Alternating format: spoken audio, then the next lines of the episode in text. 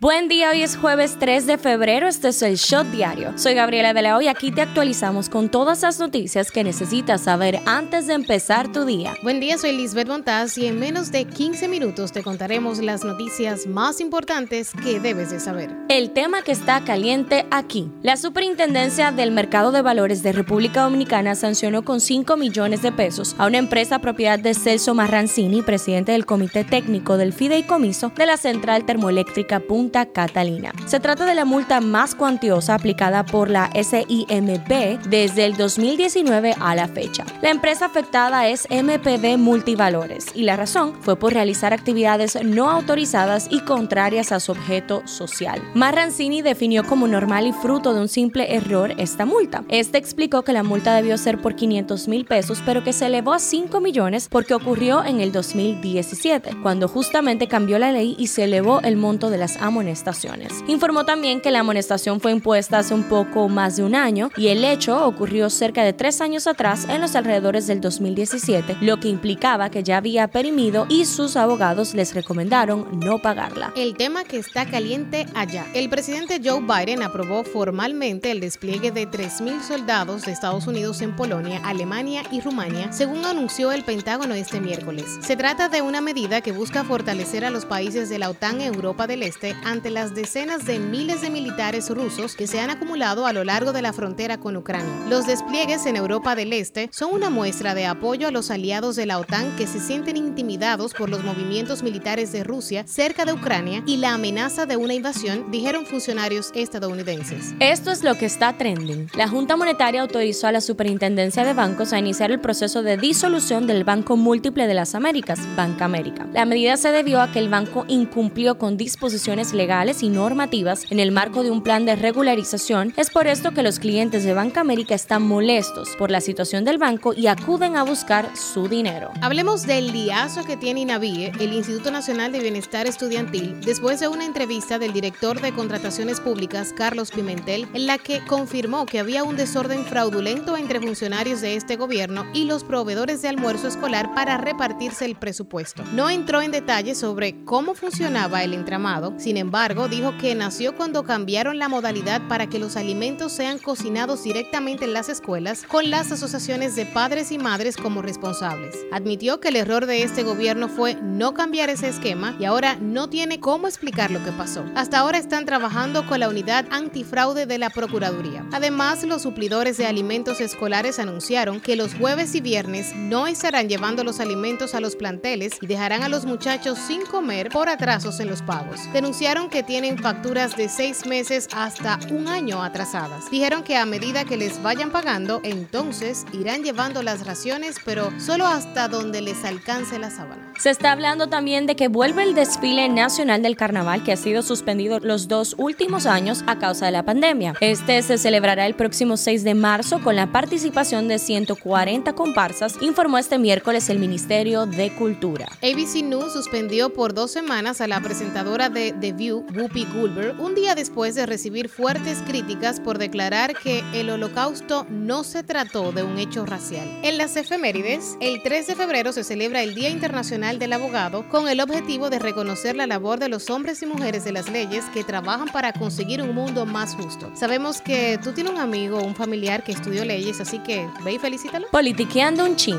El diputado Sadoki Duarte tendrá que enfrentarse a un juicio de fondo por supuestamente agredir a un agente policial mientras ésta se encontraba en servicio. Este miércoles, la jueza Nancy Salcedo decidió dictar auto de apertura a juicio al considerar que hay elementos suficientes para que el caso continúe en los tribunales. Los representantes de los partidos políticos que participaron esta mañana en la apertura de la mesa temática por la institucionalidad y la transparencia rechazan o ven con desconfianza la propuesta del gobierno de modificar la constitución para independizar la Procuraduría General de la República del Poder Ejecutivo. La República República Dominicana tendrá su propia agencia espacial desde donde podrán lanzar el primer satélite dominicano, así lo informó el Ministerio de Defensa. Hablando un poco de salud, el Ministerio de Salud Pública informó este miércoles que todo está listo para iniciar el próximo lunes 7 de febrero del año en curso el proceso de vacunación en contra del COVID-19 en niños de 5 a 11 años en conjunto con el Ministerio de Educación. El viceministro de Salud Colectiva, doctor Eladio Pérez, informó este miércoles que las pruebas para detectar COVID Que son vendidas en farmacias no son válidas para adquirir licencias laborales. El galeno indicó que a pesar de que dichas pruebas funcionan y son efectivas en sus diagnósticos para fines de ausentismo laboral, la resolución del Ministerio de Salud Pública exige que el diagnóstico lo emita un laboratorio certificado. Un shot deportivo. Hoy es la final de la Serie del Caribe, ya queremos saber quién será el ganador.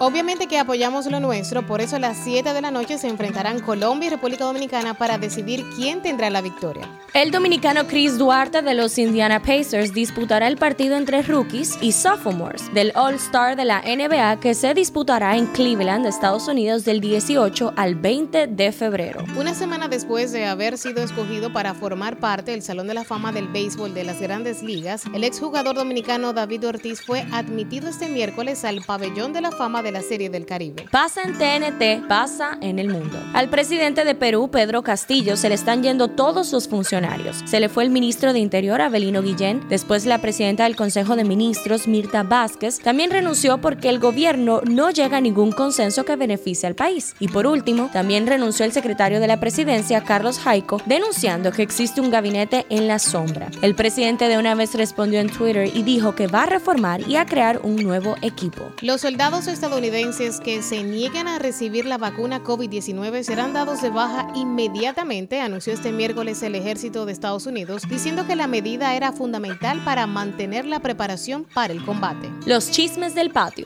El secreto a voces se acabó. La cantante urbana Rosmaria y DJ Sammy confirmaron que tienen una relación amorosa. Así le dieron la exclusiva al comunicador Tony Dandrades, donde además dijeron que llevan un mes. ¿Qué dice la gente en Twitter? Si usted leyó por ahí que la DGI había dado prórroga para el marbete, eso es falso. Hasta el día de ayer se reportó que de 1.5 millones de vehículos, solo 1.4 habían renovado el marbete. O sea que por ahí andan 124.669 que no lo han renovado. Si uno de esos eres tú, prepárate para pagar el marbete y una cómoda mora. Estrenos del día. Netflix acaba de presentar en sociedad sus nuevos fichajes de cara a la temporada 6 de Élite. Además de la ya sabida incorporación de Carmen Arrufat, la serie da también la bienvenida a Álvaro de Juana, Ana Boquesa, Alex Pastrana y Ander Puig. Este último se convertirá así en el primer actor trans en dar vida a un estudiante de las encinas. La segunda temporada de Oscuro Deseo junto a las estrellas Maite Perroni y Alejandro Spitzer ya está disponible en Netflix. ¿Sabías que? La línea aérea dominicana Arajet anunció que su primer avión está listo para iniciar este mes. Mediante un tuit, el presidente del Consejo de Arajet,